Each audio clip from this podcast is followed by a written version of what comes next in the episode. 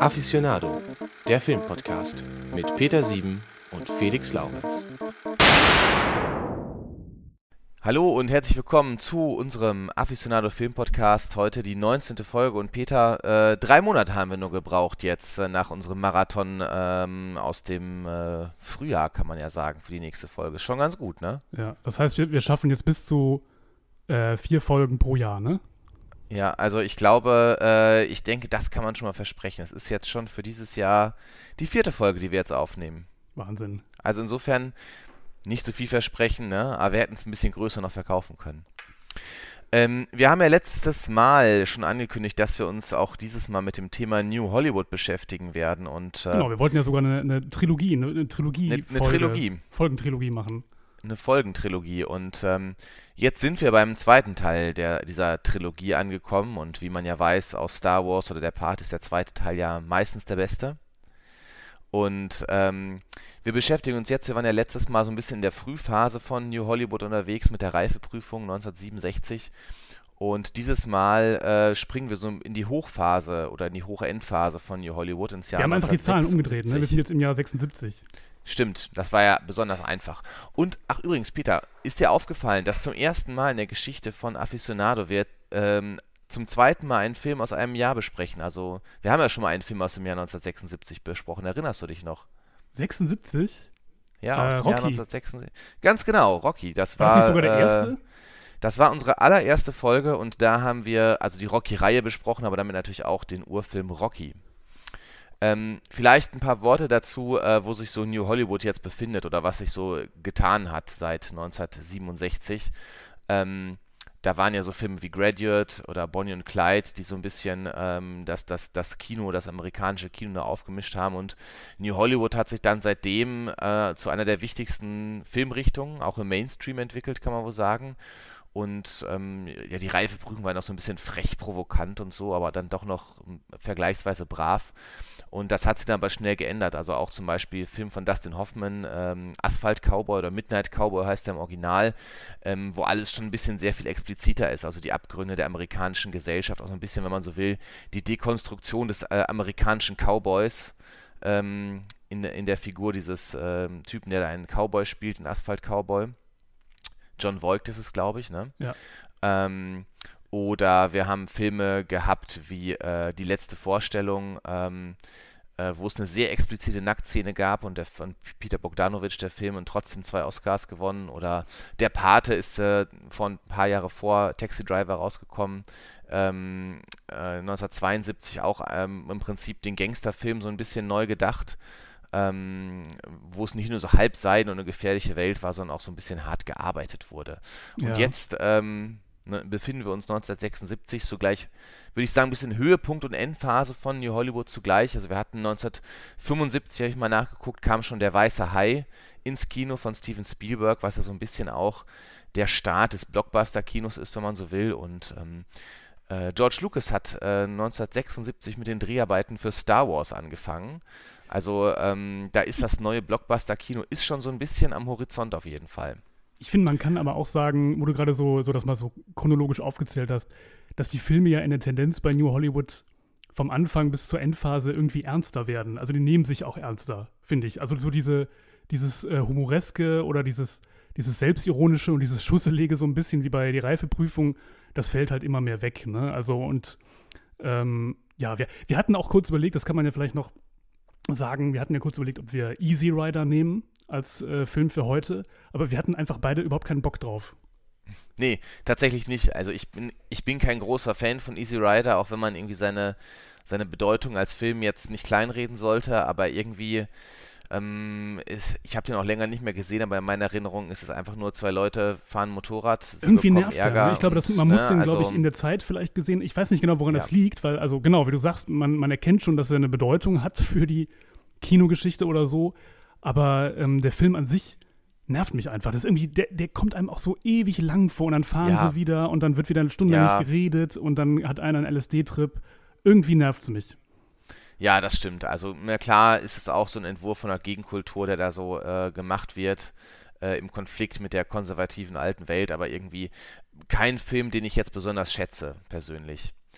Und ähm, ja, genau, also was du sagst, ist nicht mehr so lustig oder so, aber ich finde, das passt auch zur Zeit, die sich entwickelt hat. 1967 hatte man ja noch diese, äh, war ja noch eine hoffnungsvolle Zeit letztlich mit der Bürgerrechtsbewegung, mit der Hippie-Bewegung, äh, wo im Prinzip sehr viel im Aufbruch war und eine sehr, wenn auch scharf, aber doch hoffnungsvolle Stimmung war irgendwie, dass man, mhm. dass man die Gesellschaft zum Positiven verändern kann jetzt so 1976 ist das diese Hoffnung komplett vorbei. Also der, ne, der Vietnamkrieg, da reden wir später wahrscheinlich nochmal kurz drüber, ist immer noch so ein nationales Trauma, auch wenn er 1976 beendet ist. Äh, die Watergate-Affäre liegt erst kurz zurück. Ne? Beides liegt also ja noch sehr kurz zurück. Ne? Also im amerikanischen ja, äh, paar Jahre erst. Gedächtnis ist beides ja sehr, sehr präsent noch zu der Zeit oder noch, also noch lange nicht aufgearbeitet. Da haben ja viele Filme, die das Thema Vietnam aufnehmen auch. Ne? Also wo wir gerade eben noch bei ähm, Sylvester Stallone mit Rocky waren. Rambo ist ja auch so ein Film. Ja.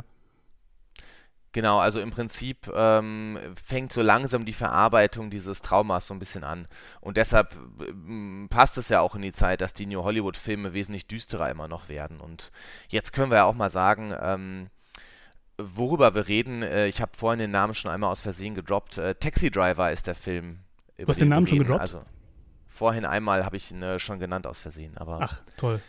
Äh, ja, aber gut, du hast es nicht gemerkt, vielleicht haben es die äh, Zuhörer und Zuhörerinnen auch nicht gemerkt. Also alles gut. Ähm, genau, Taxi Driver, ähm, ja, der erste ganz bekannte Film von Martin Scorsese, kann man sagen, hatte irgendwie kurz vorher auch Hexenkessel gemacht, aber ich denke, man kann sagen, das war dann sein großer Durchbruch als Regisseur. Auf jeden Fall. Ja, und es ist dann vielleicht auch ähm, direkt schon der, der härteste oder krasseste Film aus, aus diesem New Hollywood-Kino, ne? Das kann man, glaube ich, auch sagen. Sehr brutal, wurde damals auch sehr viel diskutiert über, über viele brutale Szenen äh, in dem Film, der, der sehr explizit auch ist und irgendwie auch sehr bedrückend ist. Genau, also total bedrückend. Ne? Also hat eine ganz äh, düstere und äh, bedrückende Stimmung der Film. Äh, wir können ja auch mal vielleicht gleich direkt so ein bisschen ähm, in der Handlung einsteigen. Ne? Also ähm, der Film startet ja auch, finde ich, sehr bedrohlich mit dieser ähm, obwohl es eigentlich nur eine Taxifahrt ist, die dargestellt wird. Ne? Mhm. Aber da sind so äh, Rauch, ähm, angsteinflößende Nahaufnahmen, kritische Blicke, dazu diese, äh, diese Musik, die auch ein bisschen bedrohlich ist. Ähm, und auch äh, eine ganz harmlose Szene, wo Robert De Niro, der die Hauptrolle spielt in dem Film, diesen Taxiladen betritt, wirkt da ein bisschen bedrohlich. Ne? Also das fand ich schon ganz spannend, wie direkt diese Szenerie da äh, aufgebaut wurde. Ja, das stimmt. Und ähm, was, was, mir, also, was mir auch noch aufgefallen ist, das hatten wir schon mal angesprochen bei äh, New Hollywood, so ein bisschen experimentelle Geschichten, was den Vorspann anbelangt, äh, dass hier das Wort Taxi Driver am Anfang so mitten, mitten in der Luft schwebt. Das ist relativ ungewöhnlich für die Zeit. Ja, das stimmt, genau. Also direkt halt das Setting ganz klar oder dass es halt ein sehr, sehr düsterer Film ist, finde ich, wird direkt klar. Und äh, ähm, auch der Charakter von dem äh, Robert De Niro, also Travis Bickle heißt der Charakter, wird auch direkt sehr klar gemacht, wie schlecht es dem eigentlich geht. Er spricht davor, bei dem Taxiunternehmer will er halt Taxifahrer werden, weil äh, er an Schlaflosigkeit landet, kann nicht schlafen und äh, dann hat er sich gedacht, wenn er sowieso die ganze Zeit wach ist, kann er auch noch Geld als Taxifahrer verdienen nachts und ihm ist auch irgendwie alles egal. Ne? Also er fährt auch nach Harlem, was damals noch ein sehr gefährlicher Bezirk war. Er transportiert alle Leute und ihm ist alles egal. Und man erfährt auch, ähm, Thema Vietnam, dass er Vietnam-Veteran ist, dass er bei den Ledernacken war, heißt es auf Deutsch. Äh, also Leathernecks, bei den Marines war er und ähm, ja, auch so ein bisschen schon dieses Vietnam-Trauma so ein bisschen äh, dadurch gestellt. Ne? Ob er jetzt durch Vietnam so geworden ist oder ne. Auf jeden Fall findet er sich in der Welt, in der er lebt, überhaupt nicht zurecht. Ne? Und ähm, ganz spannend fand ich auch, dass vielleicht noch kurz, es gibt ja auch diese Tagebucheinträge, ne, die er dann wieder immer wieder vorliest während des Films, wo er so ein bisschen seine ähm, ja, diese, seine Verachtung für die Gesellschaft und für New York, in dem der Film spielt, vorbringt. Mhm. Und mich hat das so ein bisschen erinnert, ich weiß nicht, ging es dir auch so, an Apocalypse Now, wo ja, ja auch ähm, Martin Sheen, ähm, ne, also ein paar Jahre später auch immer so seine Eindrücke schildert, auch wie so ein Fiebertraum letztlich. Und daran hat mich das doch sehr erinnert. Hast du den auf Deutsch geguckt, den Film? Ja. Haben, haben nicht Martin Sheen und Robert De Niro denselben Synchronsprecher? Sehr bekannt. Oh, weiß ich weiß jetzt nicht, wie er heißt. Nee, aber ist so lange her, dass ich äh, den Apocalypse Now gesehen habe. Ich glaube, das trägt Kann natürlich sein, zu dem Eindruck noch mal ein bisschen bei. Jedenfalls stimmlich mindestens sehr, sehr ähnlich sind die, sind die sich. Genau, und ähm, das, das Setting ist im Prinzip, dass wir in einem, ja, wie man so sagt, amerikanischen Albtraum leben letztlich. Ne? Mhm. Äh, da ist die ganze Zeit der Dreck von den Straßen spülen äh, und äh, auch sehr explizite Sprache, die Verachtung für die Menschen. Ne? Also da ist dann von Schwuchteln die Rede zum Beispiel. Ne? Ähm, also man erfährt sofort, der Travis Bickle, der hasst im Prinzip die Welt, in der er lebt und der verachtet auch die Stadt ähm, New York und für ihn ist das halt nichts anderes als eine Dystopie, ne? Ja. Ich muss äh, kurz einen Cliffhanger bauen, wo wir äh, gerade angesprochen haben, hast du die deutsche Version gesehen oder, oder die englische? Äh, das ist nämlich ein Punkt, über den wir auf jeden Fall reden müssen. Das darf nicht vergessen werden, über eine der, der dümmsten und verwirrendsten und schlechtesten Filmübersetzungen, äh, die es vielleicht in der, in der Kinogeschichte gibt. Also die, ist einfach, diese Szene wird durch die komische Übersetzung so merkwürdig und da müssen wir noch im Laufe ähm, dieser Folge drüber sprechen. Erinnere mich dran. Ja, das werde ich auf jeden Fall tun. Ähm, ja, und was gibt es noch sagen, zu sagen zum Setting? Das ist im Prinzip das Setting. Man, also einen guten Teil des Films begleitet man ihn ja auch erstmal, wie er als Taxifahrer da in der Nacht unterwegs ist und da irgendwie auch diesen Abschaum äh, fährt und diesen Abschaum erlebt, den er da so kritisiert. Ne? Ja, in, in, einem York, in einem New York, was, was, es heute ja nicht mehr so gibt. Ne? Also das ist ja, es spielt in Manhattan oder so, wo heute wirklich alles äh, total easy und sicher und, und äh, Touri-mäßig ist und alles ist teuer und da ist Manhattan eben noch eine ganz, ganz andere Welt. Und, und Bronx und Harlem sowieso. Also das ist, äh, das New York der 70er Jahre ist ja durchaus abgefuckt und, und äh, auch hier und da gefährlich, ne? Ja, extrem gefährlich, genau. Also äh, das ist ja bevor aufgeräumt wurde, in Anführungsstrichen. Ne? Also das New York, das wir heute kennen, ist ja erst in den 90ern entstanden, wo man im Prinzip ja durch alle Stadtviertel relativ sicher fahren und gehen kann. Ja. Und äh, in der Zeit waren ja noch Gewalt, also auch Morde ähm, durchaus an der Tagesordnung. Ne? Absolut. Und ähm, genau, also man erlebt ihn da, wie er da immer wieder krasse Erfahrungen macht, von irgendwelchen, irgendwelche Arschlöcher transportiert oder so. Ähm, äh, eine Szene ähm, ist ganz interessant, äh, da sitzt äh, jemand bei ihm auf dem Rücksitz, der dann auch äh, sagt, ja hier, guck mal, da oben ist meine Frau und die hat eine Affäre, äh, die lege ich gleich um oder sowas, ne? Und solche mhm. Sachen, die er dann aber auch stumm irgendwie weißt, erträgt. Ne? Weißt, du, wer, weißt du, wer der Schauspieler ist? Ja, ja.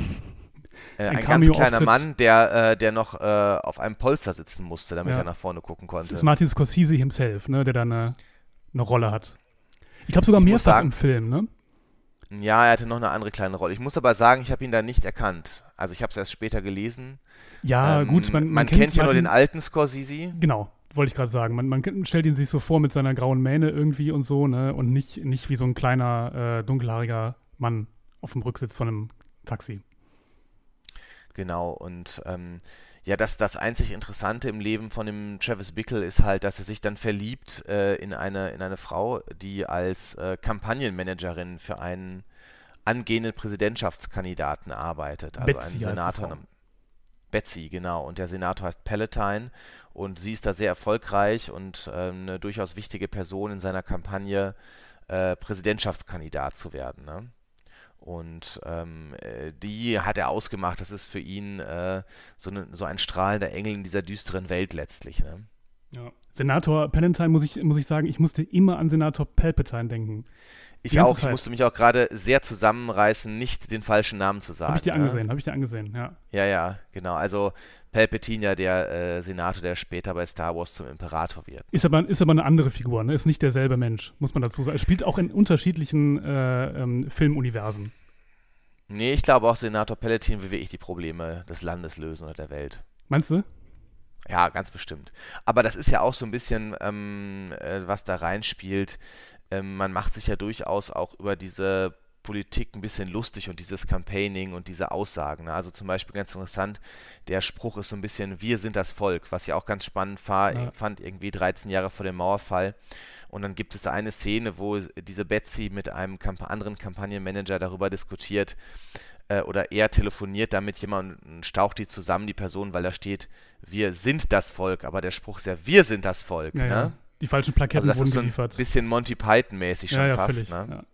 Ja, aber auch diese Figuren, ne, die dann in ihrem Wahlkampfbüro sitzen und ja auch äh, sehr zynisch sind, sind ja also gar nicht, äh, wie, man hätte die ja auch so als Ideologen darstellen können, die da an irgendwas glauben, aber so sind sie ja nicht. Das sind ja reine Werbefachleute sozusagen.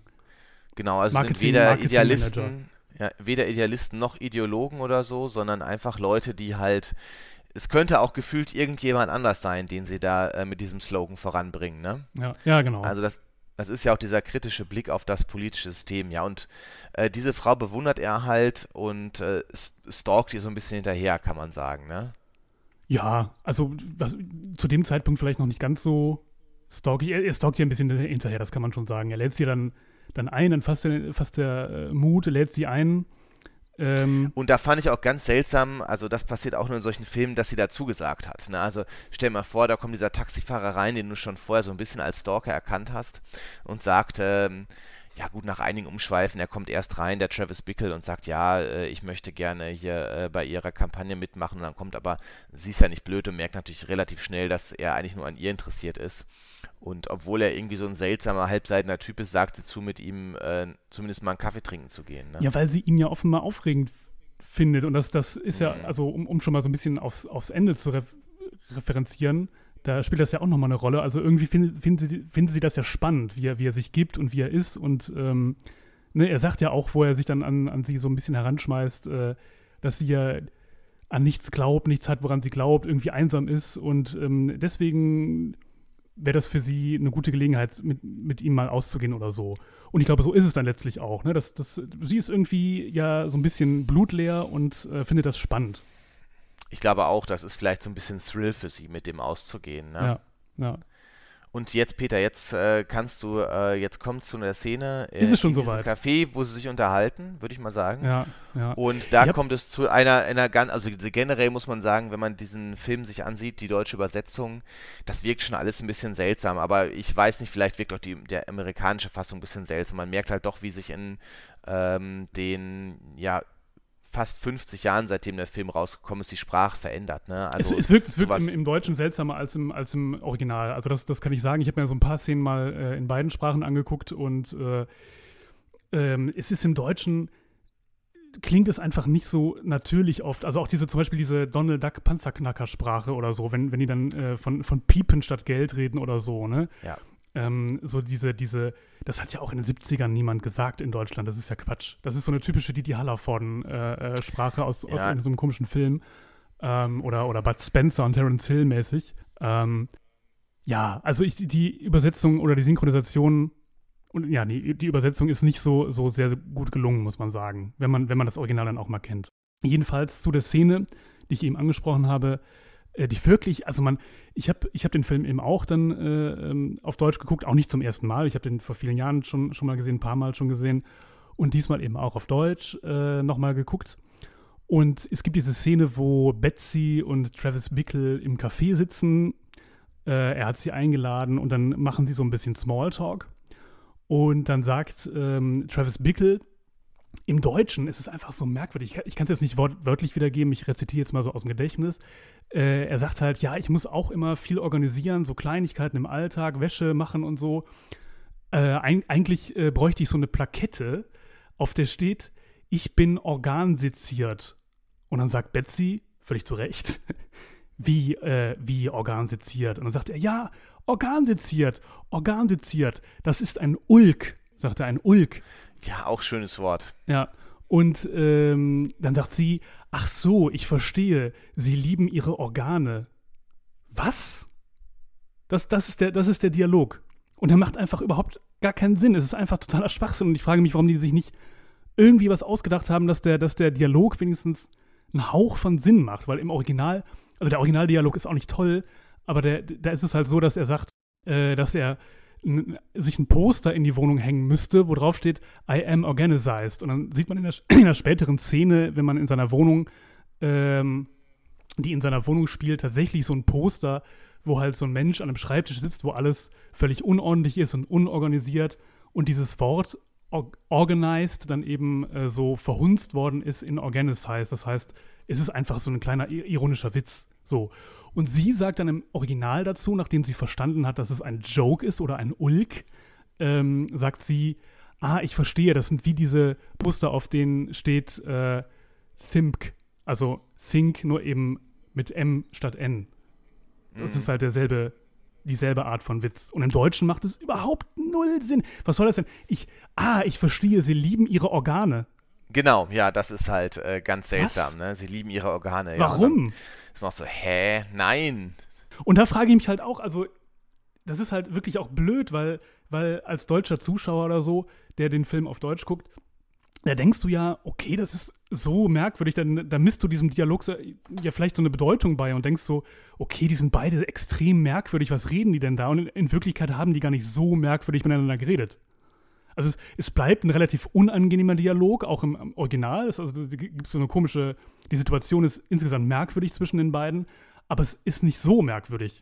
Ja, genau, also so würde ich es auch sagen. Also der Dialog ist, oder diese ganze Szene ist schon darauf angelegt, so ein bisschen seltsam zu sein, ne? weil sie auch sehr unterschiedliche Leute sind.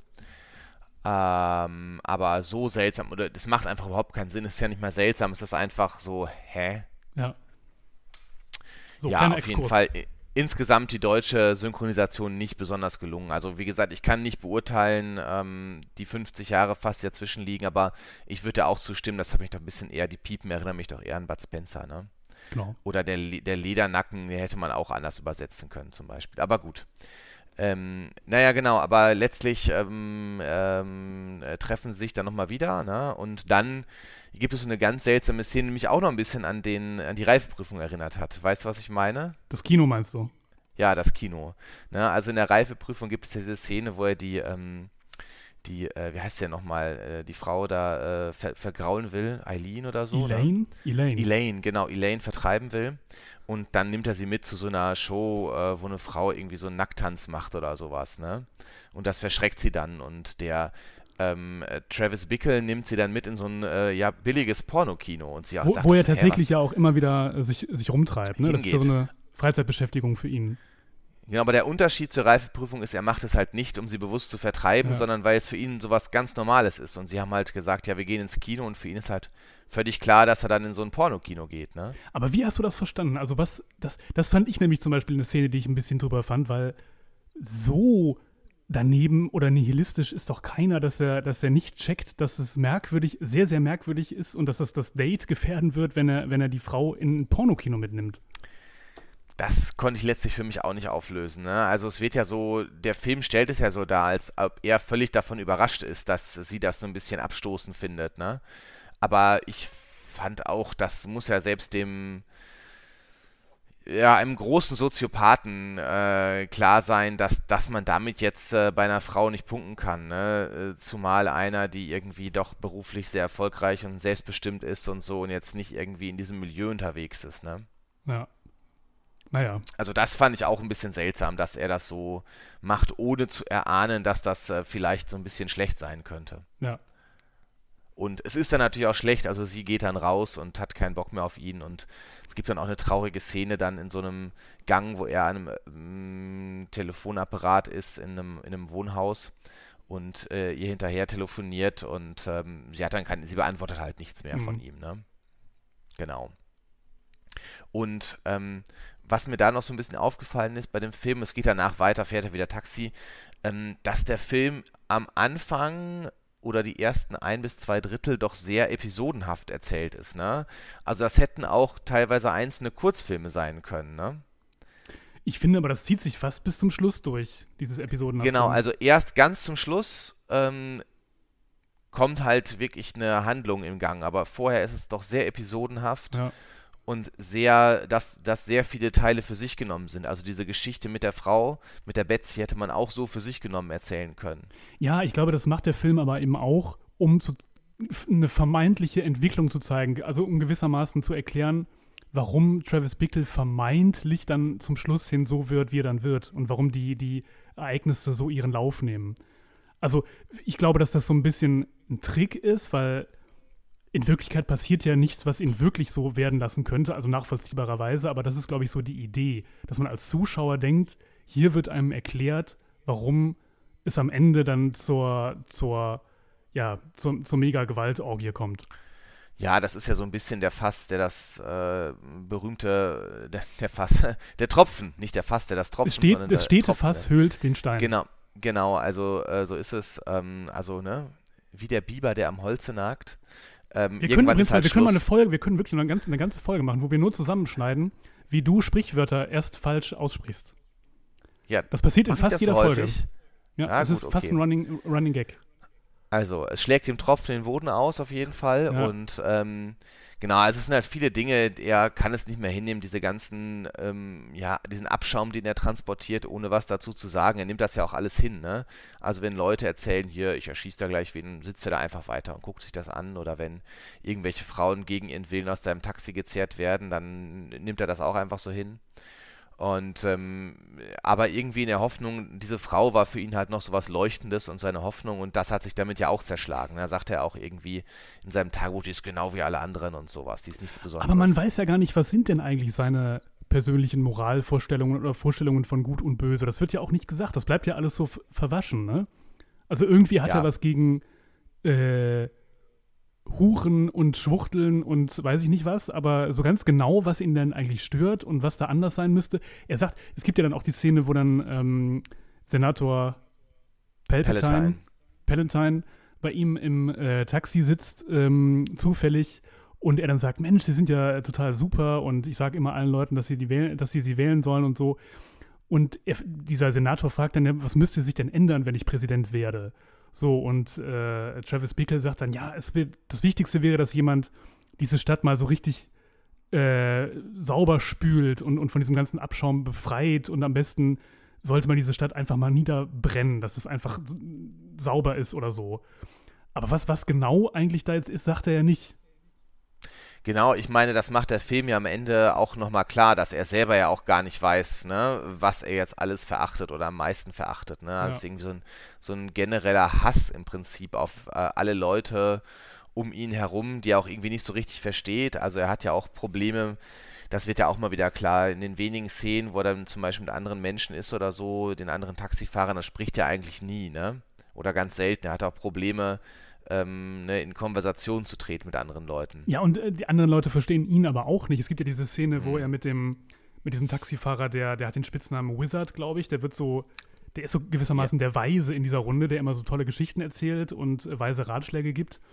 Und äh, ja, mit, mit ihm, also er hat offenbar ein Bedürfnis zu sprechen und bittet dann eben um, um ein Gespräch mit ihm und äh, sagt dann, ja, irgendwie kann er nicht mehr und das stört ihn alles und so und, und dieser, dieser vermeintlich weise Taxifahrer gibt dann einfach nur so komische Floskeln von sich irgendwie ja, und erzählt so eine Geschichte, die, die nichts damit zu tun hat.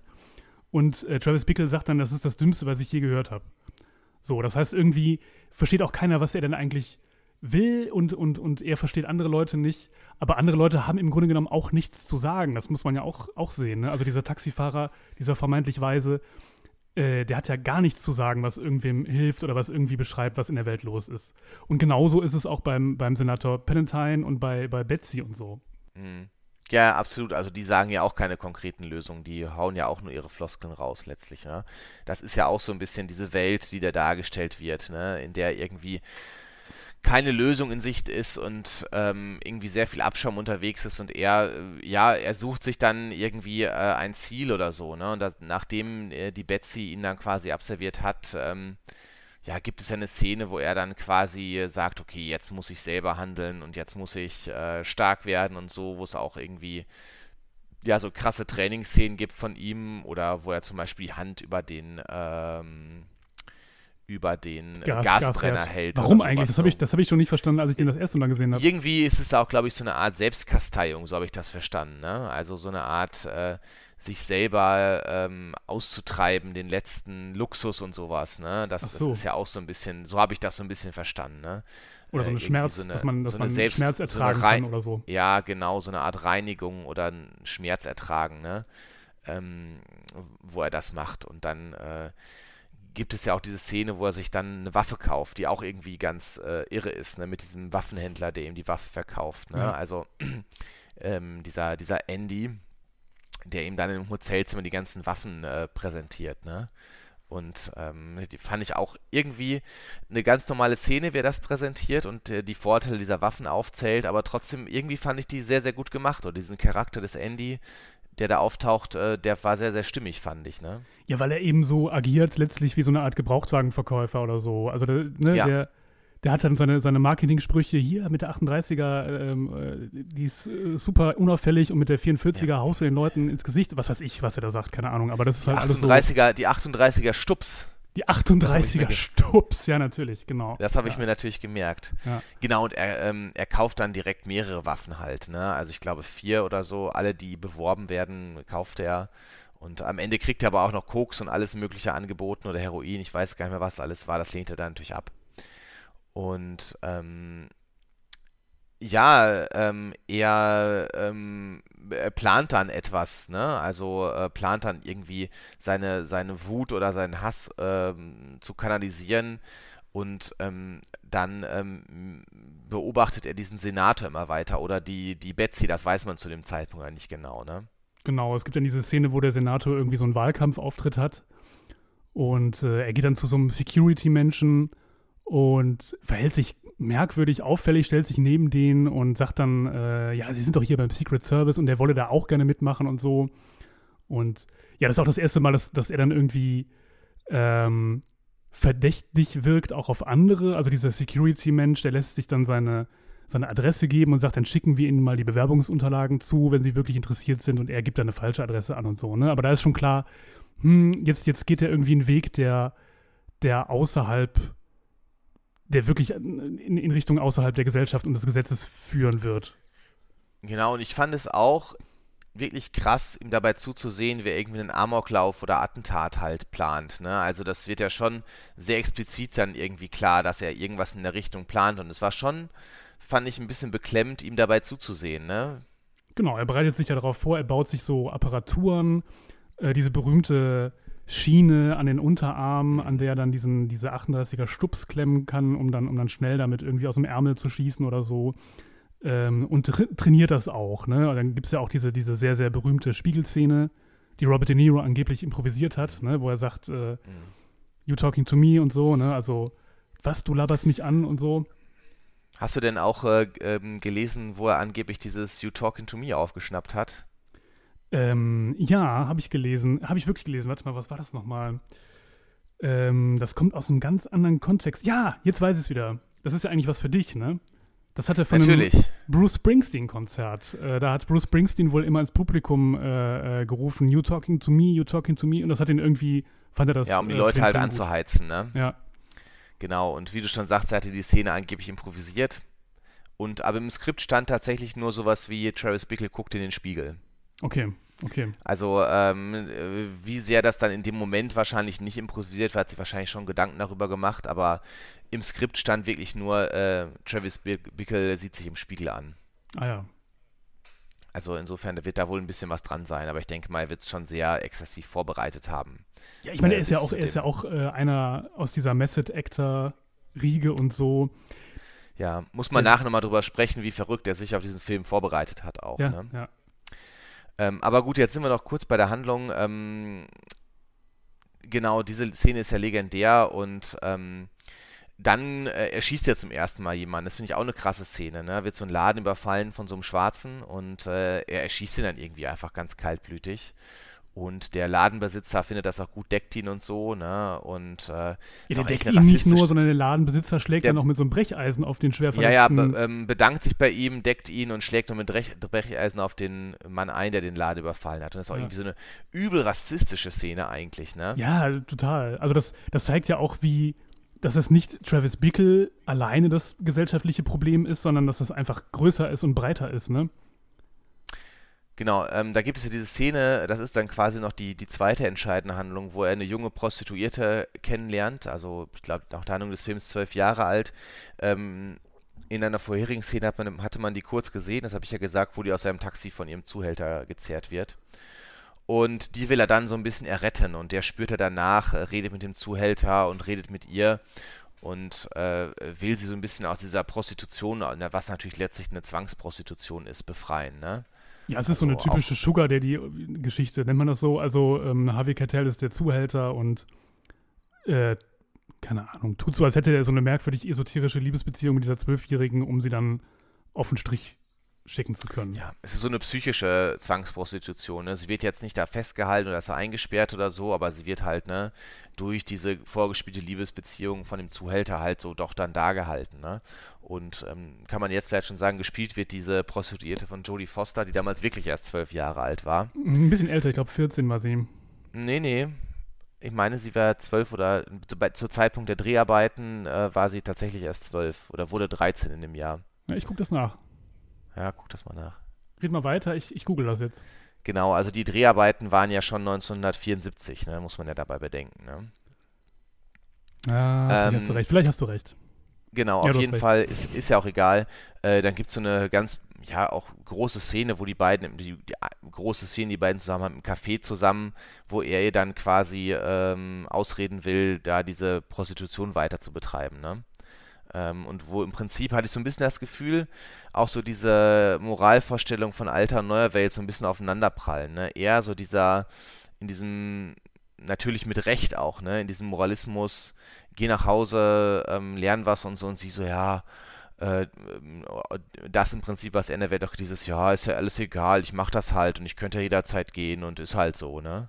Ja, aber wie ist das denn zu verstehen? Also da hat er ja auf einmal eine sehr, sehr klare Vorstellung, ähm, die auch objektiv einfach total richtig ist. Mm, ähm, dass er sagt, es kann nicht sein, was ist das für eine Welt, wo eine Zwölfjährige äh, sich prostituieren muss und so, was sind das für Zustände? Das, also er verzweifelt ja richtig in dieser Situation, wo er sich mit ihr getroffen hat. Und, das stimmt, äh, das ist tatsächlich ähm, er eine wird der ja sehr emotional, Szenen, ne? wo er ernsthaft emotional und wirklich glaubwürdig angefasst ist, ne? Genau. Und das, das ist so eine, ja, weiß ich auch nicht genau, wie man das eigentlich bewerten muss. Das vorher, wo er immer so sehr emotionslos ist, ne, dass er da auf einmal an, die, an diesem Punkt dann sehr klar formuliert, was, was moralisch richtig und falsch ist. Genau, also das ist wirklich ganz spannend. Ähm, ähm, ja, er hat ja in gewissen Bereichen auch klare Vorstellungen, in vielen Bereichen dann halt auch nicht, ne? Und seine Lösung ist halt letztlich immer eine Gewaltlösung, ne? Mhm. Noch ganz kurz Also das muss zu man auch sehen. Judy Fosters Alter in, in, äh, zum, zum Drehzeitpunkt. Äh, weil sie ja eben noch minderjährig ist, gibt es so ein paar Szenen, wo sie gedoubelt wird von ihrer Schwester. Die war damals Anfang 20 oder so. Ja, genau. Also diese, wo die Sexszenen halt so ein bisschen expliz expliziter werden, ne? Ja. Ähm, genau, und letztlich wird diese Geschichte mit der äh, Prostituierten, Iris heißt sie, dann auch ein bisschen zur A-Handlung, weil er plant dann tatsächlich diesen Palpatine zu erschießen, ne? Äh, Palatine. mein Gott, wie oft das noch passieren wird jetzt. Ähm, Palatine zu erschießen. Äh, es misslingt aber letztlich, weil der Secret Service Mann aus der vorherigen Szene das bemerkt, ihn bemerkt und äh, sie quasi diesen Anschlag direkt vereiteln, bevor er irgendwas machen kann, ne? Ja. Inzwischen hat er sich auch äußerlich nochmal verändert. Ne? Er trägt so einen Ja, Irokesenschnitt, der ja auch, das muss man ja auch sagen, 76 wirklich noch ähm, sehr, sehr exotisch gewesen ist. Also die Punk-Bewegung hatte da gerade erst ihre, ihre Keime, ihre Ursprünge, wenn überhaupt. Ne? Ähm, aber auch noch nicht in den USA eigentlich, ne? Also es war schon und auch sehr noch äh, nicht, auch noch nicht so ne? mit diesem typischen typischen ähm, Attributen wie, wie äh, Irokesenschnitt. Also das, das, diese Frisur wird damals wahrscheinlich 76 die Zuschauer noch mehr beeindruckt haben als, als heute. Ja, aber genau, es macht lässt ihn halt auch noch deutlich aggressiver erscheinen, Ja. ne? Deutlich ähm, kampfsbereiter, ne? Ja, und auch deutlich irrer, also deut nochmal ganz deutlich außerhalb der Gesellschaft stehend. Stimmt, ja, guter Punkt, genau. Also sichtbar dann auch, ne? Ja. Ähm, ja, und letztlich kommt es dann zum Showdown. Er stürmt halt dieses, ja, Bordell, kann man sagen, ne? Ähm, er schießt dann in einer, in einer Szene, die echt blutig ist und über die man gleich auch nochmal vielleicht reden muss, den, sowohl den Harvey Keitel, also den Zuhälter, den ähm, von der von der Iris, Den Sport. ähm, Sport und äh, auch noch Bordellbesucher und den Typen, der quasi dieses Bordell verwaltet, ne? den, Mhm. den, den Aufseher da. Äh, die erschießt er alle und äh, er wird selber auch noch zweimal angeschossen. Ähm, also es ist wirklich eine brutale Szene, in der viel Blut fließt und so und auch in der sehr kaltblütig agiert wird von allen, ne? Und ähm, ja, genau, die Szene endet dann damit, also er hat sie, die, die Iris gerettet, obwohl die natürlich schreit und äh, sehr schockiert ist von dem, was sie da gesehen hat. Und die Polizei kommt halt rein, ne, am Ende, natürlich bei dieser Schießerei auch. Und er macht dann so eine Szene, da dachte ich kurz, er stirbt, weil er macht noch kurz, ne, hält sich die Finger wie so eine Pistole an den Kopf und macht puh, puh, puh. Ja. Ja, es wirkt fast so, als hätte er jetzt so eine Art Nervenzusammenbruch zum Schluss oder ja, wie soll man das nennen? Es hat einer, einerseits so, als hätte er jetzt so eine Katharsis erfahren, aber auch als wäre er jetzt irgendwie, weiß ich nicht, kann gar nicht glauben, was Ja. da passiert ist oder so ähnlich. Ja, und dann erzähl du noch mal kurz den, den, den, den Epilog halt letztlich. Ähm, Äh, genau, also er hat dann, er hat dann ja, ähm, man erfährt dann, er ist dann weiter Taxifahrer, man erfährt dann, äh, dass äh, die Eltern von Iris ihm geschrieben haben und sich bedanken, dass er ähm, ihre, ihre Tochter gerettet hat. Die ist offenbar irgendwie von zu Hause weggelaufen und ist dann da gelandet in New York. Ähm, und dass sie auch versucht haben, ihn zu besuchen, aber er lag ja im Koma offenbar nach, nach diesen Verletzungen, wegen dieser Verletzungen. Und ja, dann trifft er dann ähm, zum Schluss nochmal Betsy, die bei ihm im Taxi auf einmal sitzt. Und man merkt, dass sie schon gerne nochmal den Kontakt gerne hätte, weil sie auf einmal wieder so beeindruckt ist und das offenbar sehr spannend findet. Sie sagt halt, hey, ich habe das ja in der Zeitung gelesen, was du da gemacht hast und so, toll. Und dann hat er aber kein Interesse und sagt, äh, ja, genau, sie will ja noch das äh, Taxi bezahlen und er sagt nur geschenkt und fährt dann weg. Ja, es ist tatsächlich irgendwie, ähm, wenn man es jetzt ein bisschen verkürzen würde, könnte man sagen, dass diese Selbstjustiz von ihm schon sich ausgezahlt hat letztlich. Ne? Genau, also ja, ähm, er ist auch, wirkt auch so ein bisschen geheilt, äh, redet auch mit den anderen Taxifahrern dann irgendwie relativ normal und so, äh, ist selbstsicherer geworden und ähm, ja, wird jetzt als Held anerkannt, ne? Genau, das ist ja, das ist ja der, der Gag eigentlich am, am, am ganzen Film so, ne? Dieses, diese Bigotterie, dass er auf einmal der eigentlich außerhalb der Gesellschaft stehende durch diese, diese extrem brutale Selbstjustiz und diesen irren Amoklauf und nachdem er ja auch sogar noch versucht hat, irgendwie diesen Senator Palantine äh, umzubringen, ähm, dass er dann auf einmal dann zum Helden wird durch diese Geschichte, die einfach medial viel Aufmerksamkeit bekommen hat. Das ist, genau, das ist ja letztlich ein bisschen so einer der, einer der Tricks von diesem Film. Genau, also, ähm, ne, also wie gesagt, wie du schon sagst, der hätte auch jederzeit natürlich zum, zum Attentäter und zur gehassten öffentlichen Person werden können. Ne? Wenn nicht der Secret Service Mann aufgepasst hätte, ne, wäre er genau kein Held gewesen. Ich kann mir auch gut vorstellen, wenn man diese verschiedenen Ebenen des Films nicht so wahrnimmt oder so, oder wenn man da nicht so ein so ein Draht zu hat, dass es äh, auch den einen oder anderen, weiß ich nicht, Querdenker, Reichsbürger, was weiß ich was gibt, also irgendwie so Leute, die den tatsächlich den Film so verstehen, dass der halt ähm, sich gegen diese Zustände gewehrt hat und dann als Einzelkämpfer zum Helden geworden ist. Also, wenn man ihn auf dieser Ebene nur betrachtet, kann ich mir vorstellen, dass es auch, ja, je nach Zielgruppe gefährlich ist. Ja, tatsächlich sagt dir der Name John Hickley Jr. was. Was? Klitschko? Der Name John Hickley Jr. John Hickley, ach so, das, ja, ist das nicht der Typ, der äh, Jodie Foster gestalkt hat? Ja, genau, und der ähm, motiviert tatsächlich wohl durch Taxi Driver äh, ein Attentat auf Ronald Reagan verübt hat. Ne? Also genau. genau das, was du gerade gesagt hast, ne? Und ihn auch getroffen hat oder verwundet hat.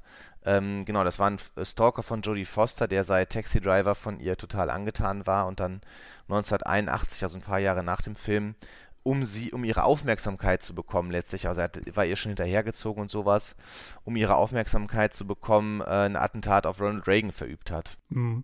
Ja, aber ich sagte, das ist irgendwie, das ist ja auch öfter mal so, dass solche Figuren, äh, die ja letztlich also ge gebrochene Figuren sind oder die ja auch irgendwie so eine zweite Ebene haben, die man halt aber erkennen muss, dass die ja oft missverstanden werden. Also jetzt zum Beispiel Absolut. Travis Bickle oder die, die Droogs aus Clockwork Orange oder so, die dann gefeiert werden, manchmal auch in rechten Kreisen, die sich dann auch so sehen, als die das als Heldentaten verstehen und so, ne? Ähm, ja, da muss man tatsächlich. Ja, oder Tyler Durden zum Beispiel, ne? Ja, absolut, ja, genau. Mhm. Ja, äh, genau, also wie ich ganz spannend. Ähm, äh, dass das dann auch so inspiriert ist und auch diese, ähm, diese, diese Härte, die er da macht und diese ähm, ja letztlich äh, Selbstjustiz, zu der er greift, die dann bejubelt wird. Und was ich mir so ein bisschen gefragt habe, ähm, ist es ein Rachefilm? Also ist es so ein bisschen in der Tradition von, ich sag mal, äh, ein Mann sieht rot oder sowas? Ja, pass auf. Oder Dirty Harry? Finde ich, find ich auch ganz interessant. Ähm, es ist also so habe ich zum Beispiel den Film, als ich den zum ersten Mal gesehen habe, da war ich irgendwie ein Teenager oder so, da habe ich den auch ein bisschen als Rachefilm verstanden. Aber eigentlich ist er ja nur vorgeblich ein, ein Rachefilm, weil wofür rächt sich denn, denn Travis Bickle? Es gibt ja keine Rache. Genau. Also, das, das, das ist ja das Ding. Es gibt irgendwie, das meinte ich ja eben, es gibt so Episoden, die vermeintlich zeigen, warum er sich so entwickelt, warum, warum er dann auf einmal so wird. Aber in Wirklichkeit zeigen diese Episoden gar nichts. Also die, man weiß nicht, warum er so wird. Also gut, es gibt, es gibt diesen einen Bruch, das ist halt dann doof, dass das Betsy ihn nicht wollte und so, und dass er sich da irgendwie blamiert hat. Aber ansonsten ähm, ist er eigentlich genau die ganze Zeit äh, so oder so automatisch auf dem Weg in diese, in, in, in diese Amok-Tat und ist einfach irre. Genau, also er bräuchte, ich würde auch zustimmen, ne? All das, was passiert ist, hätte, wäre fast allen anderen Menschen passiert und sie hätten nicht so reagiert, ne? Also Genau. letztlich ist es nur irgendwie ein Vorwand und selbst wenn er nicht Taxifahrer gewesen wäre, wäre er wahrscheinlich irgendwann zu diesem, äh, wäre ihm, etwa- hätte er etwas Ähnliches getan, ne? Also, und es ist ja auch nicht hundertprozentig so wie bei Dirty Harry oder so oder Ein Mann sieht rot, wo diese Selbstjustiz und das alles so sehr gefeiert wird. Ne? Also klar, am Ende ähm, wird er von der Presse dafür gefeiert und steht durchaus positiv da, aber er ist ja jetzt keine, kein, nicht der, dass der Film das jetzt irgendwie großartig feiert. Das ist Oder der die. Ambivalenz Also ist ja den ganzen Film durchaus über da, ne? Also dass er als ambivalente Person dargestellt wird, ne? Ja, auch diese übertriebene Brutalität und so, die zeigt es ja auch. Also anders als jetzt ähm, Rachefilme, wo der Film dem Zuschauer auch vermittelt, hier wurde Gerechtigkeit getan, äh, der Held musste so handeln, gut, dass er sich gerecht hat, ist es ja hier eben anders. Ne? Das ist ja, ähm, der wird ja zum Freak und, und verhält sich völlig, völlig irre und, und, und viel zu brutal und so. Das heißt, da macht der Film schon eigentlich relativ deutlich, ähm, dass der innerhalb der Handlung ein Held ist, ist Quatsch und abzulehnen. Genau, was ja auch, finde ich, der entscheidende Punkt ist, du hast gerade so ein bisschen angedeutet, ähm, es fehlt ja auch der Antagonist oder so, oder, ne? Ich Genau. meine, zu einem Dirty Harry oder ein Mann sieht rot gehören noch immer Leute, die wirklich als Antagonisten dargestellt werden, die wirklich ganz, ganz üble Dinge tun, die gezeigt werden und so weiter, ne? Ähm, wo es dann letztlich auch in Anführungsstrichen eine Belohnung ist, wenn diese Leute getötet werden. Ich ne? meine, klar, der Spot ist jetzt kein, kein Er ist, ähm, ja, aber ich meine, er tut dem äh, De Niro am Ende auch nichts besonders Schlimmes, ne? Also, ähm, er, er sagt, komm hier, verpiss dich, ich will keinen Ärger haben und sowas, ne? Äh, Klar, er ist ein Arsch, aber es ist jetzt nicht so, dass er jetzt irgendwie ihm persönlich was tut oder man sieht auch nicht, dass er jetzt irgendwie der Iris gegenüber besondere Gewalt anwendet, ne? So falsch das auch ist, was er mag, aber es ist nicht so, dass der Zuschauer das wirklich alles sieht und dass es irgendwie sagt, oh gut, dass der jetzt erschossen wurde, der ja, war das so ist böse, der Unterschied. ne? Das, das ist noch wichtig zu sagen. Also natürlich, ähm, ne, dass er dann ein Kind zur Prostitution zwingt und bringt. Absolut. Aber das ist genau das Richtige, was du sagst. Man, der, der Zuschauer hat nicht diese Emotionalität zu dem Thema, weil es einfach nicht so gezeigt wird, dass da was, also wie- wie ungerecht und schlimm das ist und so, ne?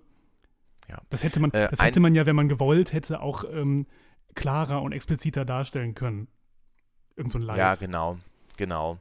Ähm, also ein Film, der auch mal in dem Zusammenhang oft genannt wird, ist äh, Der schwarze Falke von John Ford ähm, mit äh, John Wayne in der Hauptrolle. Ja, irgendwie, ich glaube, aus den 50ern ist, äh, der auch ein Rachefilm ist, ne, wo der John Wayne äh, ähm, Indianer abknallt, sag ich mal, ne, den ähm, Scorsese auch als äh, einen seiner Lieblingsfilme bezeichnet hat und nach ei eigener Aussage mindestens einmal pro Jahr guckt, ne. Also durchaus schon solche Sachen, die ihn dazu inspiriert haben, den Scorsese, ne, beziehungsweise ähm, dahinter stecken. Aber ich würde schon sagen, er hat es nochmal anders gedreht letztlich. Ne? Es ist kein klassischer Rachefilm. Nee. Also wenn dann höchstens oberflächlich. Ja, oder sogar, dass das Thema aufgenommen wird, um es dann aber eben zu, ähm, ja, nee, pervertieren ist das falsche Wort, aber eben um, um dieses Thema zu dekonstruieren. Ja, genau, vielseitiger zu betrachten, vielleicht letztlich oder von der anderen Seite zu betrachten. Ne? Ja, oder eben Ähm, auch um zu zeigen, dass es, dass es mit, mit so einer Rachenummer nicht so einfach ist, wie man sich das in anderen Filmen vielleicht vorstellt, dass es so nicht funktioniert, ne? dass es Ja, nicht einfach so ist, es gibt einen, einen, guten Helden, dem Unrecht getan wurde und einen Bösewicht, der, der schlimme Dinge in der Welt tut und dann ist es gut, wenn der, der gute Held den in Selbstjustiz umbringt, sondern dass es so einfach eben nicht läuft. genau, denn er hätte ja genauso gut den Senator erschießen können. So. Ja. Ähm, jetzt, äh, wo wir so ein bisschen die Handlung abgeschlossen haben, ähm, bevor wir noch ein bisschen über die Hintergründe reden, wie hat dir der Film denn gefallen jetzt ähm, beim Wiedergucken?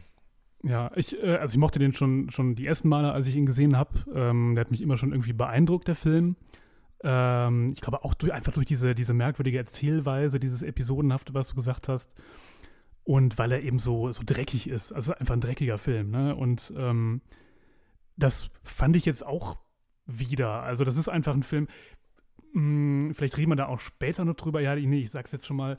Was ich jetzt einfach nochmal richtig gut fand, nachdem ich ihn mindestens 10 Jahre oder 15 Jahre oder so oder noch länger nicht mehr gesehen habe, ähm, war, dass äh, Robert De Niro einfach so extrem frisch wirkte. Also das, ähm, wir haben im Vorfeld ganz kurz mal darüber gesprochen und da habe ich schon gesagt, dass, dass ich das einfach ähm, so wahrnehme, dass Robert De Niro sich meistens, also irgendwie auf sich selber bezieht in seinen Rollen seit den 90ern, 2000ern oder so. Er spielt irgendwie in, in Komödien mit, in irgendwelchen Mafia-Komödien und irgendwann fängt Robert De Niro an, sich selber zu persiflieren, so.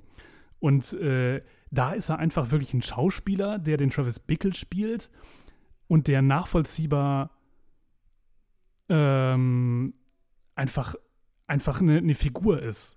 So. Und man achtet gar nicht darauf, dass es ja Robert De Niro ist, sondern da ist er halt eben diese Rolle.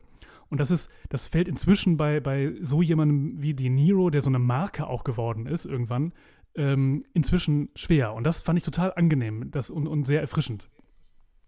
Ja, also erstmal ist es generell, ja, ich habe den Film auch seit 10, 15 Jahren bestimmt nicht gesehen. Generell erstmal verrückt, den jungen De Niro wieder zu sehen, ne? Also der wirklich da vielleicht 30 Jahre alt war oder so, ja. oder Anfang 30. Ähm, und du hast ja recht, ne? Also ich würde sagen, die letzten Filme, wo De Niro wirklich wirklich gute Sachen gemacht hat und bevor er angefangen hat, jeden Mist anzunehmen gefühlt, war sowas wie Heat Mitte der 90er, der wirklich noch ein toller Film war mit El Pacino zusammen. Aber er hat, hat nicht aufgehört, Schauspieler, Schau, als Schauspieler zu arbeiten und ist dann dazu übergegangen, wirklich jeden Mist anzunehmen. Sowas wie Bad Grandpa oder sowas, ne? Ja. Wo man sich wirklich fragt, jemand mit seinem Talent, warum tut er sich das an? Also dann wäre ich eher den Weg von El Pacino gegangen, der eigentlich nichts mehr macht seit Jahren. Das ne? sind ja auch nicht unbedingt alles schlechte Filme. Also sowas wie reine Nervensache ist ja witzig. Und äh, meine Braut, ihr Vater und ich habe ich auch gerne geguckt. Und es ist ja auch lustig, Robert De Niro zu sehen in diesen Rollen. Aber äh, trotzdem ist es dann irgendwann immer dasselbe. Dann verzieht er sein, sein Gesicht so und dann macht er dieses typische De Niro-Gesicht. Und da war eben nochmal, also ich habe schon sehr, sehr lange nicht mehr Robert De Niro in einem Film gesehen, wo er einfach nur diese Rolle so spielt, wie, wie sie zu spielen ist. Und das war nochmal einfach total beeindruckend auch, muss ich sagen. Also das war mir, das war mir jetzt gar nicht mehr so klar, dass, ähm, wie Robert De Niro eigentlich spielen kann es ist so ein bisschen so äh, bei De Niro, als würde ähm, Clint Eastwood immer wieder Gran Torino drehen, ne? wo er quasi sich mit seinem eigenen Mythos ja auch auseinandersetzt. Also mhm. Also in einem Gran Torino, großartiger Film. Ich möchte das jetzt nicht vergleichen mit diesen ganzen äh, De Niro-Komödien oder so, aber das ist ja der Film, wo er sich so ein bisschen auch mit seiner eigenen Legende, seinem eigenen Image auseinandersetzt. Ne? Ähm, und De Niro macht das halt immer und immer wieder. Ne? Also, dass er da diesen harten Mafia-Boss spielt, äh, oder dann der ehemalige Geheimdienstmann, der krass drauf ist und so, solche Sachen, ne? Ähm, und wie du schon sagst, ist ein bisschen traurig, ehrlich gesagt, dass ja, er da genau. nicht so ein bisschen. Das hätte Clint Eastwood ja auch machen können. Es sind, um genau, mal bei dem Beispiel ähm, zu bleiben, also irgendwie in, in, irgendwelchen Komödien, also der hätte ja auch wunderbar gepasst als der, der knurrige Schwiegervater von, von irgendwem und so. Und immer, der, immer wieder der knurrige, äh, weiß ich nicht, äh, Typ, der wenig sagt und hart drauf ist, so.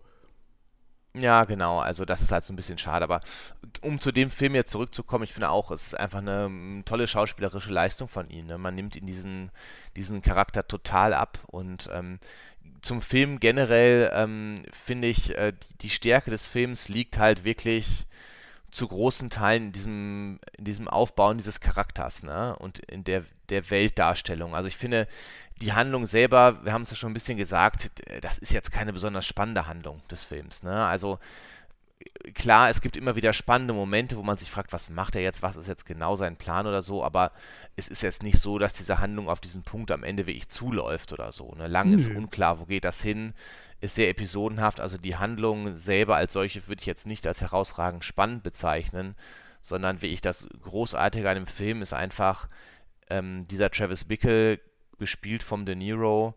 Ähm, und diese, dass man so ein bisschen in die seine Welt eintaucht und die Welt durch seine Augen sieht. Ich finde, das macht der Film besser als fast jeder andere Film, ne? mit diesen Tagebucheinträgen dann noch. Und man sieht die Stadt wirklich durch seine Augen. Ne?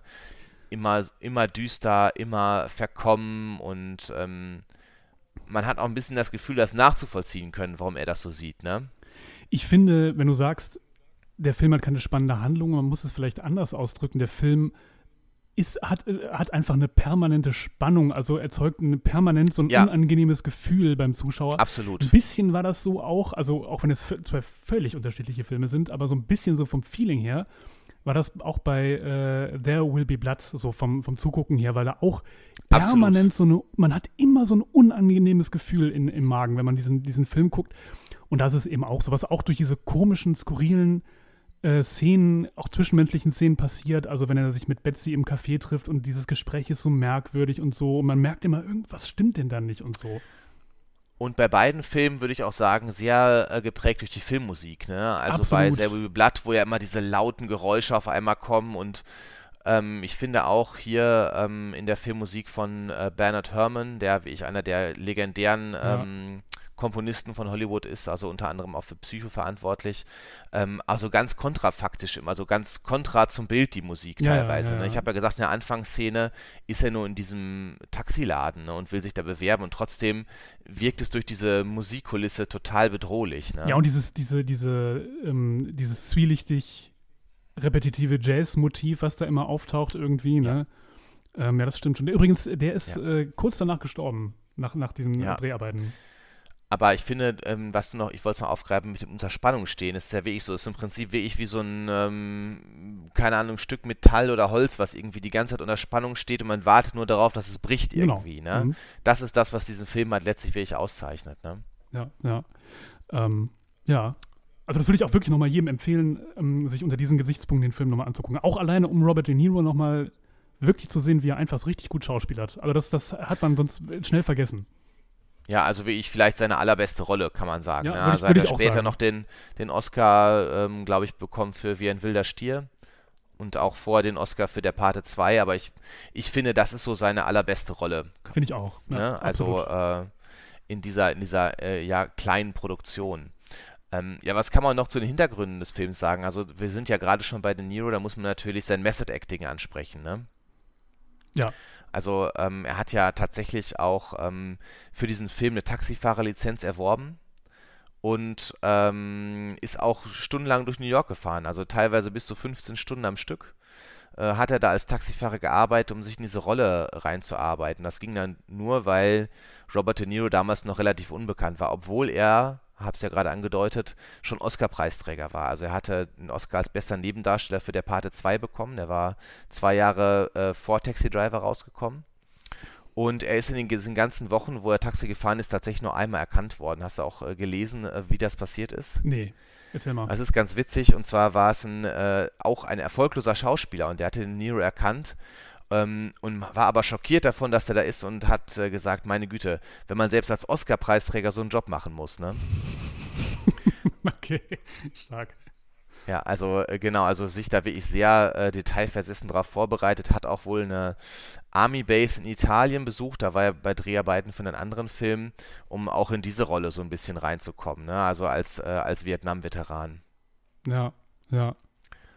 Ähm, Genau, also das, das merkt man aber einfach auch, ne? wie, er, wie er sich da einfach auf diese, diese Rolle so penibel vorbereitet hat und das wirklich dann auch lebt. Ja, und witzigerweise habe ich gelesen, dass äh, die Rolle auch äh, zuerst wohl Dustin Hoffman angeboten wurde, äh, der, der sie aber abgelehnt hat, weil er ähm, tatsächlich Martin Scorsese für verrückt hielt. Wie? Warum? Und äh, er, er muss, muss wohl sehr verrückt aufgetreten sein, als er mit ihm gesprochen hat. Und okay. dann hat er davon Abstand genommen, weil er mit dem nicht zusammenarbeiten wollte. Ey, aber Man muss Glück. natürlich auch sehen, ein Glück, weil ich weiß gar nicht, wie Dustin Hoffmann so einen krassen Typen darstellen soll. Ne? Nee, also, das, das funktioniert der nicht. eigentlich immer der klassische Loser-Typ und Underdog ist und man muss natürlich auch sehen, dass der Hoffman zu dem Zeitpunkt schon eine ganz andere Star-Power hatte als De Niro. Ne? Also durch, den, die Reifeprüfung, ähm, Asphalt Cowboy oder Little Big Man oder Papillon, der war schon damals einer der ganz großen Namen in Hollywood und mehr als auch ein Robert De Niro. Ne? Ja, aber ich kann es mir auch, also das, äh, nee. vielleicht täuscht man sich, kann sein, aber ich kann mir diese, diese brutalen Szenen und so gar nicht vorstellen, wie er das, wie er das spielt. Er ist auch ja. so trottelig, weißt du? Also diese, diese Merkwürdigkeiten, zum Beispiel jetzt bei diesen Flirtversuchen mit Betsy oder so, das hätte bei ihm dann zu trottelig lustig gewirkt. Das wäre zu komödiantisch geworden bei ihm. Ja, ne? ja, also es wäre einfach ähm, zu komödiantisch gewesen, diese, diese Szenen. Das, das, das sehe ich auch so, dass das nicht gut funktioniert hätte. Ja. Ähm, ja, genau, was muss man noch sagen zum Film? Martin Scorsese muss man eigentlich gar nicht viel zu sagen. Ähm, kennt ja im Prinzip jeder, es war sein großer Durchbruch, dieser Film. Nach Hexenkessel, wo De Niro auch schon eine kleine Rolle hatte, ähm, äh, zusammen mit äh, Harvey Keitel, der ja auch hier wieder vorkommt. ähm, ja, im Prinzip einer der prägenden Regisseure seit den 70er Jahren letztlich, ne, der hier auch wie ich zeigt, warum er das eigentlich bis heute ist. Ne? Also hat er noch bis in die 10er Jahre hinaus äh, sehr relevante Filme gedreht. Mhm. Ganz interessant finde ich eigentlich, ähm, dass dieses Thema Vietnam irgendwie eine Rolle spielt, ohne eine Rolle zu spielen. Ne? Also es, es, wird ja mehrfach erwähnt, dass er, dass er eben Veteran ist, äh, Vietnam-Veteran bei den Ledernacken, also bei den, bei den Marines irgendwie war. Aber ansonsten spielt das ja keine Rolle. Er sagt ja auch nicht, boah, ich habe irgendwie ein Trauma oder es gibt keine Rückblenden oder irgendwie sowas. Hätte man ja auch machen können, dass man sagt, der ist so, naja, degeneriert oder so oder enttäuscht von der Gesellschaft und, und traumatisiert wegen Vietnam. Aber das wird an keiner Stelle so, so gesagt. Ja, es ist irgendwie so ein bisschen der erste Vietnam-Film, ohne ein Vietnam-Film zu sein. Ne? Also ja, kann diese, man vielleicht so sagen, ja. Ähm, also es ist ja schon eine der Triebfedern, die am Anfang dargestellt wird und ähm, letztlich äh, diese ganzen bekannten Vietnam-Filme, ne, die kamen ja eigentlich alle erst viel später. Also Apocalypse Now kam ein paar Jahre später, Full Metal Jacket kam später, solche Sachen oder Rambo, Rambo, was ja auch ein Vietnam-Film ist, kam auch später. Also ich habe immer wieder an Rambo gedacht zwischendurch, weil die Charaktere ja irgendwie beide auf eine Gesellschaft treffen, äh, in der sie nicht akzeptiert ja. oder beziehungsweise sich nicht, äh, also Travis Bickle die Gesellschaft nicht akzeptiert und ähm, John Rambo von der Gesellschaft nicht akzeptiert wird, ne? Aber die beide nicht in diese Gesellschaft passen, ne? Ja, Letztlich. genau, genau. Ja. ja, Travis Bickle wird ja auch nicht das, das, das spiegelt sich an dieser Betsy-Geschichte wieder. Er wird ja auch nicht wirklich akzeptiert. Ja. Und irgendwie ähm, auch da sehr unterschiedlich. Der ähm, Bickel wird, wenn man jetzt ganz plakativ sein will, ja zum Jäger, während Rambo zum Gejagten wird, ne? Im ersten Teil zumindest. Wir wollen mal diese späteren Rambo-Teile klammern wir mal aus. Ähm, aber in, in, dem ersten Rambo-Film wird er ja dazu zum Gejagten durch seine Aussätzlichkeit. Und der mhm. Travis Bickle geht halt auf die Gesellschaft los, während, die, während in Rambo die Gesellschaft auf Rambo losgeht. Ja, das stimmt. Ja, also fand ich, fand ich ganz interessant. Ähm, da müssen wir auch noch mal kurz darüber reden, äh, wo wir gerade sowieso bei Stallone sind letztlich. Ne? Ähm, dass beide Filme ja ähm, Rocky, wir haben am Anfang über Rocky gesprochen, und äh, Taxi Driver für den Oscar als bester Film nominiert waren. Und ich, ähm, so sehr ich Rocky mag, muss man doch sagen, das war schon irgendwie eine Fehlentscheidung, dass äh, Rocky den Oscar als bester Film gewonnen hat, oder wie siehst ja, du das? Äh, selbstverständlich würde ich, würd ich das genauso sehen. Ich glaube, es war einfach der, der, Zeit geschuldet oder so. Rocky war halt so ein mega Erfolg und auch so ein Überraschungsding. Der erfolgreichste Film des Jahres tatsächlich, hab's Ja, und einfach äh, die Leute haben das geliebt so. Und das war auf einmal so ein, so ein mega Ding. Und ich glaube, dann konnten die einfach äh, bei, bei diesen Academy Awards nicht anders, als, als ihn dann an diesen Film zu vergeben. Das ist ja jetzt rückblickend gesehen, Rocky ist ein toller Film, wir haben ja auch darüber gesprochen. Ähm, ich finde ihn ganz großartig, den ersten. Äh, aber Taxi Driver hätte sicherlich ähm, den Oscar als bester Film verdient, würde ich, würd ich, würd ich ganz klar so sehen, ja. Ja, ich glaube, man ist auch so ein bisschen der Kontroverse aus dem Weg gegangen ähm, durch diese, äh, durch die schwierigen Themen, die da angesprochen wurden. Ne? Also äh, Prostitution von Minderjährigen und auch eigentlich diese Gewaltszene am Ende, die ja auch äh, sehr in der Diskussion war. Ja, ja, auch damals schon diese rassistischen Elemente, ne? Also die man heute noch viel krasser diskutiert oder anders diskutieren würde, die, die waren damals auch schon Gesprächsthema und so, ne? Also kann man überhaupt auch auf so einer Ebene solche rassistischen Äußerungen machen und so weiter. Ähm, ja, das kann schon sein, dass man, dass man damals gedacht hat, ui, das ist zu heiß, das Eisen, ne?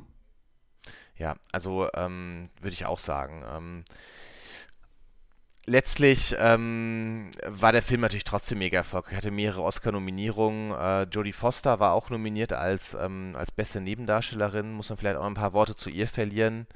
Das war für sie so ein bisschen der, der Durchbruch als, als ernsthafte Schauspielerin. Ne? Ja, vorher in so, so Kinderfilmen, also so, so, so Abenteuer Filme waren da irgendwie, wie heißt der eine nochmal, wo die, wo die irgendwie mit so einem Löwen unterwegs sind? Ich weiß gar nicht, wie der heißt. Ah, mh, mm, irgendwas mit Napoleon, glaube ich. Napoleon, Löwe, ne? Napoleon und ja. äh, genau, da retten die so einen Löwen aus dem Zirkus, was weiß ich. solche Filme jedenfalls, ne? Also, oder Werbung oder Sitcoms hatte sie vorher mitgespielt, sowas, ne? Freaky Friday mit, ähm, ich weiß gar nicht mehr, wer noch dabei war.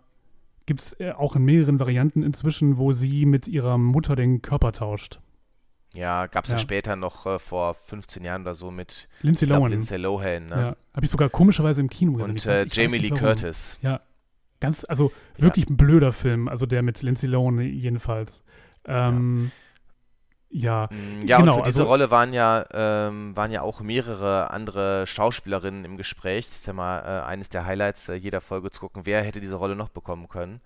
Ähm, ich weiß nicht, hast du dich auch, hast du dich auch eingelesen, wer noch im Gespräch Was waren tatsächlich mehrere Frauen, die später äh, auch ähm, erfolgreiche Karrieren hatten. Also, Irgendwie ist das deine Rubrik. Das ist deine Rubrik zu ist sagen. Ist meine wer, Rubrik. Ich finde das immer ganz, was ja. wäre, wenn. Ja. Äh, äh, genau, denn in einer alternativen Realität hätte vielleicht Kim Cattrall die Rolle gespielt, die man später aus äh, ähm, Big Trouble in Little China oder Sex in the City kennen. Ah ja. Michelle Pfeiffer, Carrie Fisher. Ähm, und erste Wahl war wohl äh, Melanie Griffiths eigentlich, aber ihre Mutter, also Tippi Hedren, die ja auch eine bekannte Schauspielerin war, hat ihr die Rolle wohl verboten, so sagt man. Ne? Weil aber sind alle älter wollte, als Jodie Foster, oder? Mal so, ich glaube, Michelle Pfeiffer und Jodie Foster geben sich nicht viel. Hm. Aber insgesamt sind die meisten schon ein paar Jahre älter. Also ähm, eher so, würde ich damals sagen, so 16, 17 oder so gewesen. Ne? Ähm, ist schon so. Und die Jodie Foster hat diese Rolle halt bekommen und ähm, genau, sie hat dann auch später mal gesagt, dass sie erst bei diesem Film gemerkt hat, was für eine Kunst oder was für ein wichtiges Handwerk Schauspieler letztlich ist. Ne? Die Rollen davor hat sie halt so irgendwie nebenbei gespielt und ähm, da hat sie wohl sich dann ernsthaft damit auseinandergesetzt, wohl auch durch Robert De Niro, der sie so ein bisschen unter äh, seine Fittiche genommen hat. Und sie hat auch später äh, gesagt, der sei so ein bisschen ihr Mentor gewesen. Ne? Ähm, und diese Kaffee, äh, diese Diner-Szene, äh, wo die beiden da sitzen und sie sich dieses äh, ganz ikonisch dieses Toast so dick mit Melade bestreicht, noch Zucker drauf tut, mhm. äh, die musste sie wohl ganz oft mit ihm üben. Er, sie hat, er hat äh, sie wohl immer wieder angerufen, komm, wir gehen Kaffee trinken und dann diese Szene immer wieder, immer wieder durchexerziert, bis sie schon wie ich gelangweilt und genervt war. Aber De Niro, der wollte einfach immer weiter üben. Ach, was hat, was hat ihn denn, äh, was war denn da, was hat ihn denn gestört? Ähm, er wollte einfach immer weiter sein? üben. Das, das habe ich nicht herausgefunden, aber er wollte halt, dass sie diese Szene mit diesem Charakter verschmilzt, in dieser Szene so ein bisschen. Und ähm, äh, im Nachhinein fand sie dann noch gut, aber sie meinte, zu der Zeit wäre sie doch echt ein bisschen genervt gewesen. Und, Muss man vielleicht äh, kurz erklären, die Szene, ne? Sie sitzt, sitzen im Café, sie hat zwei Toastscheiben und beschmiert sie sich lächerlich dick mit Marmelade und streut dann noch Zucker drauf. Also macht das immer süßer und ist irgendwie so, so kindlich dann auch letztlich, ne? Ja, ähm, aber gar nicht so. Es war auch wohl so ein bisschen im Sinne ihrer Vorbereitung. Sie hat auch so ein bisschen Method Acting sich vorbereitet, denn die, ähm, es gibt ja eine Szene, wo sie mit einer anderen äh, jungen Prostituierten über die Straße läuft und das war wohl eine echte Prostituierte, die auch äh, heroinabhängig war. Ah, und sie okay. hat sich da wohl einiges, einiges abgeguckt. Und auch das ähm, war wohl ähm, dazu da, die Zuckerzufuhr, um so ein bisschen die Sucht zu unterdrücken und zu verbergen. Ah, also okay. das war wohl tatsächlich nicht, um die Kindlichkeit zu unterstreichen, sondern wirklich diesen Hintergrund, dass das äh, Heroin-Junkies wohl äh, gemacht haben damals. Oder das ist vielleicht so ein Mix in der Szene aus beiden, ne? Vielleicht auch das, ja. Aber hm, letztlich nicht nur das, das eine. Genau, und wie gesagt, das, sie war ja wirklich erst 12, 13 damals, war auch durchaus kritisch. Film wurde von einem Sozialarbeiter betreut, also sie. Ähm, und ähm, später war auch eine große Debatte, dass sie an diesem Shootout teilgenommen hat am Ende, dass sie dabei war. Ne? Mhm. Also das wurde auch sehr kritisch gesehen, ob man das so einer jungen Schauspielerin zumuten darf. Ja, wie, also haben wir schon, schon erwähnt, dass es eine sehr, sehr brutale Szene ist. Aber alles in allem auch toll gespielt, ne? Also muss man einfach sagen. Absolut. Also ähm, die Szene war ja bis zuletzt umstritten. Also das Studio wollte ja auch diese Szene teilweise streichen. Ne? Ähm, und ähm, dann hat äh, Scorsese wohl Steven Spielberg diese Szene vorgespielt. Mhm. Also einfach nur diese Szene, ohne den ganzen Kontext. Und der Spielberg fand die Szene großartig, gesagt, das ist eine tolle Szene. Und dann hatte Scorsese die Idee, ähm, die, der Szene die Sättigung zu nehmen und es so so ein bisschen zu ja, entschärfen. Ja. Dass das Blut nicht, das, nicht so rot wirkt, ne? Mhm. Genau, und das hat letztlich wohl dafür gesorgt, dass es auch wohl durchgewunken wurde. Witzigerweise finde ich, ähm, dass es irgendwie noch, noch fieser und, und ekelhafter wirkt, wenn das Blut nicht so rot ist, sondern diesen, diesen komischen, so eine komische bräunliche Farbe hat. Also ich finde das eigentlich fast noch krasser. Ja, also Scorsese selber hat später auch gesagt, dass er es gut fand, im Nachhinein es so gemacht zu haben. Und die Szene ist ja auch wirklich sehr, sehr krass. Ja. Ähm, ja, ähm, was, was gibt es noch zu sagen? Also, ähm, der Film hatte ein lächerliches Budget von 1,9 Millionen Dollar. Da, da würde Robert De Niro heute nicht mehr mehr irgendwie. Nee, also er hat äh, eine Gage ausgehandelt damals, bevor der Film äh, losging, von 35.000 Dollar. Mhm. Und das Studio hatte große Angst, dass er nachverhandeln will, weil in der Zwischenzeit war ähm, der Pate 2 gelaufen und De Niro hatte den Oscar bekommen. Äh, war also ein großer Name. Und das Studio war sogar bereit, den Film, das ganze Projekt zu beenden. Ach, krass. Aber der De Niro hat tatsächlich dann für die äh, 35.000 Dollar die Rolle gespielt. Ich würde sagen, es war für ihn ja auch eine Investition. Letztlich war es ja nicht zu seinem Nachteil. Nee, also gut, das, sowas weiß man ja meistens erst rückblickend, ne? aber offenbar hat er da das richtige Gespür gehabt. Ja. Ja, genau. Ähm, und ähm, eine Sache noch, und damit schließt sich auch so ein bisschen der Aficionado-Kreis. Ne? Oh. Äh, wir haben ja schon über die Filmmusik gesprochen von äh, Bernard Herrmann, ähm, der äh, ein ganz, ganz bekannter Hollywood-Komponist war. Also ich habe ja schon gesagt, Psycho, äh, Der unsichtbare Dritte, Der Tag, an dem Erde stillstand. Und weißt du, was sein erster Film war, den er vertont hat? Für den die Filmmusik gemacht hat? Ähm, ja, wenn du so sagst, könnte es natürlich Citizen Kane sein. Genau. Also Citizen Kane war sein erster Film und äh, der letzte Film von ihm war Taxi Driver. Ne? Wir haben ja mittlerweile ein Aficionado-Universum hier. Citizen Kane ist ja eine, Ähm. eine ganz große Folge, muss man, kann man, kann man so sagen. Ist eine, Ja. ganz, ist eine der, der, der Klassikerfolgen, die, die Meiner man sich Lieblingsfolgen. Also hört sie euch, wieder mal hört sie euch auch nochmal an. anhört. Ja.